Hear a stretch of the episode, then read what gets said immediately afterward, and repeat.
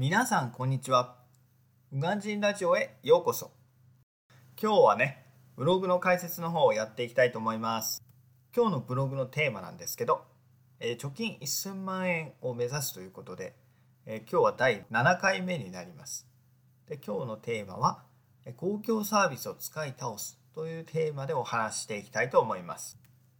え世の中にはねいろいろ公共サービスがあると思うんですけど今日は3つに絞って解説していきたいと思います。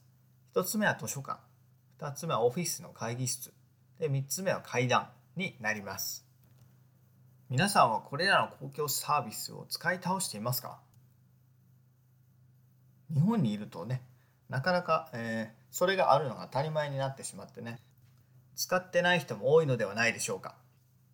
もし使ってない人がいたらね、それは非常にもったいないので、えー、ぜひこのラジオを聴いていただいて、明日から使うようにしていただければと思います。もちろんね、え、節約という観点で言えば、まあ、電気をこまめに消したり、冷蔵庫のドアの開閉を少なくしたりと、ちりつもの努力はもちろん大事なんですけど、これらはね、いくら頑張っても極論ゼロにはできません。ですけれども、先ほどの公共サービスの場合は、いくら利用しても0円なので、これらをね生活に取り入れていく中で、まあ、生活の質を上げるんだけれども支出はゼロのまんまということが実現できますので是非試してみてもらいたいと思います。まず1つ目の図書館なんですけど、まあ、これはねまず言わずもがな、まあ、本の無料貸しですよね、まあ、書籍代に関しては、ま賛否両論あると思うんですけど、まあ、それぐらいね、えー、自分のお金で買って出せよ。っていう人もいるしいやいや図書館使った方がねいいよっていう人もいたりでなかなか意見が割れるところかと思います。私の場合は完全に後者ですね。やっぱりもったいないですよね。結構ねビジネス書にしても小説のねハードカバーにしても結構な値段するじゃないですか。1000円とか2000円とか。それらがね図書館を利用すればタダで読めちゃうんですよね。っていうただで読めるんだったらもうね利用しない手はないですよね。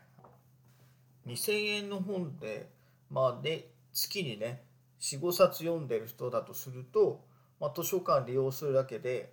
まあ、1万円近くの節約になるわけですよね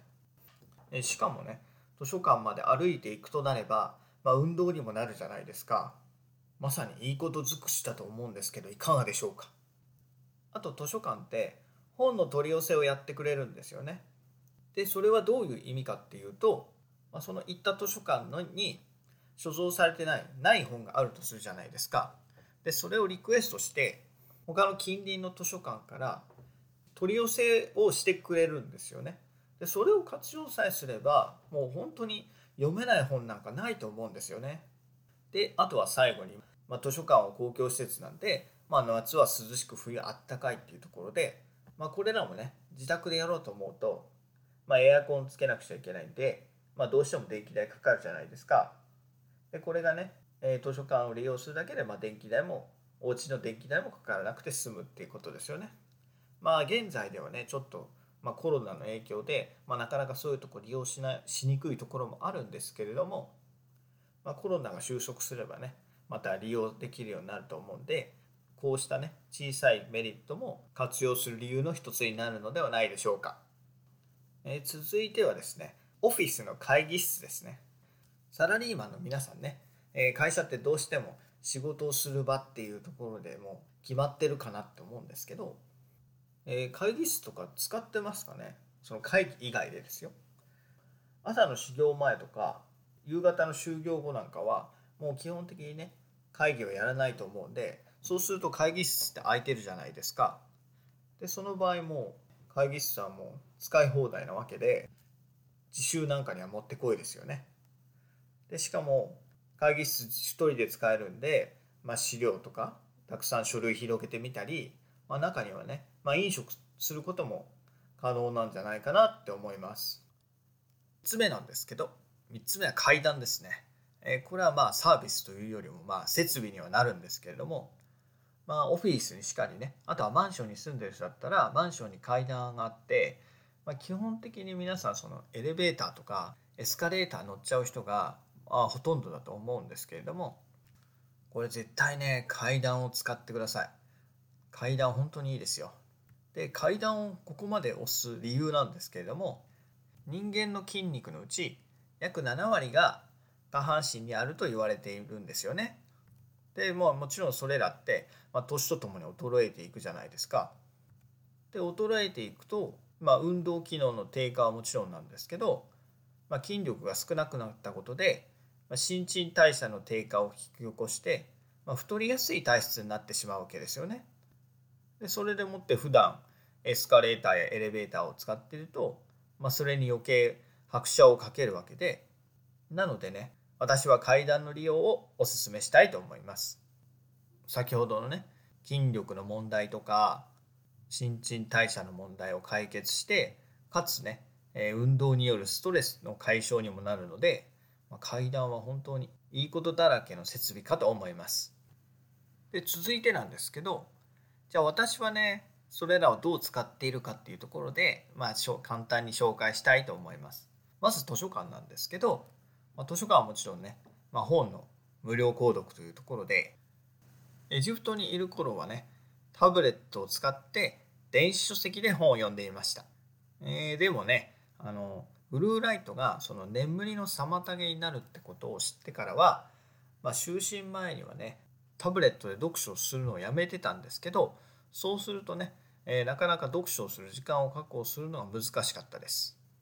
でエジプトではねちょっと楽天じゃなくてまあ楽天もそうですけどアマゾンなんかもねちょっと使うのが無理だったので、まあ、帰国してね、まあ、Kindle Paperwhite なんかの購入もね考えてはみたんですけれどももともとねあの読書が嫌いだったにもかかわらず、まあ、読書するためだけの機会にねちょっと1万円先を出すのはかなりちょっと勇気がいるというか結局その勇気もね決断できずにおりました。ですけれどもそんな中ですね後輩とねちょっと飲む機会があったんですけど、まあ、その後輩がね、まあ、最近ちょっとその読書の魅力に取りつかれて、まあ、始めたばっかりっていうところで、まあ、本を安く読めるところを探していたっていうところで、まあ、図書館いいよっていうんで、まあ、勧められて、まあ、私も図書館をそのそれ以降はまあ利用することにしました。あの幸いねあのお家から図書館まで歩いて10分で行けるところにあるので最近では散歩がてら行ったりしてます。であとはま会議室なんですけど、まあ、会議室はね今は全然その在宅勤務が続いているので最近は全く利用できてないですけど、まあ、在宅勤務が始まる前なんかはね、えー、朝早く出社して、まあ、よく会議室でこもって勉強なんかしてましたね。私田舎者なんで混んでる電車が嫌なんですよね。でそうなるとできるだけ早い電車で行けば、まあ、地下鉄だったりとかも空いてるので始発の新幹線に乗ってもう会社に、えー、さ早く行って、えー、時間になるギリギリまで会議室にこもってました。あとは階段ですね。先ほど言った通り在宅勤務が続いてるんですけども例えば朝のウォーキングとかあとはちょっとした買い物だったりとかあとは仕事中の気分転換だったりする時にも結構下に行ってでそうやって考えるとちょいちょい下に行く機会があるんですよね。でその中で1回でも2回でもいいから、まあ、階段を利用することで、まあ、そもそもストレス解消になるかな気分転換になるかなって思ってます。で私今の住まいは10階なので、まあ、1回行くことにね10回上がればかなりの運動になるかなって、まあ、最近だとちょっと暑かったりもするので、まあ、1回やるだけでちょっと汗ばんだりもするんで、まあ、汗をそんなにかきすぎず、まあ、気持ちいいぐらいの運動量になるかなって思ってます。最後になるんですけれども、まあ、お金をかけなくてもね快適な環境は手に入るよっていうところで、まあ、普段ねあの見えているけれども使ってないものサービスや設備があると思うんですけれども、まあ、それらをね是非使い倒して、まあ、生活の質を上げて、まあ、その分ねストレス解消だったりとかに使ってたお金を抑えて、まあ、そのままね貯金に結びつけていきましょう、えー、本日はこれで終わりたいと思いますご清聴いただきありがとうございました。バイバイ。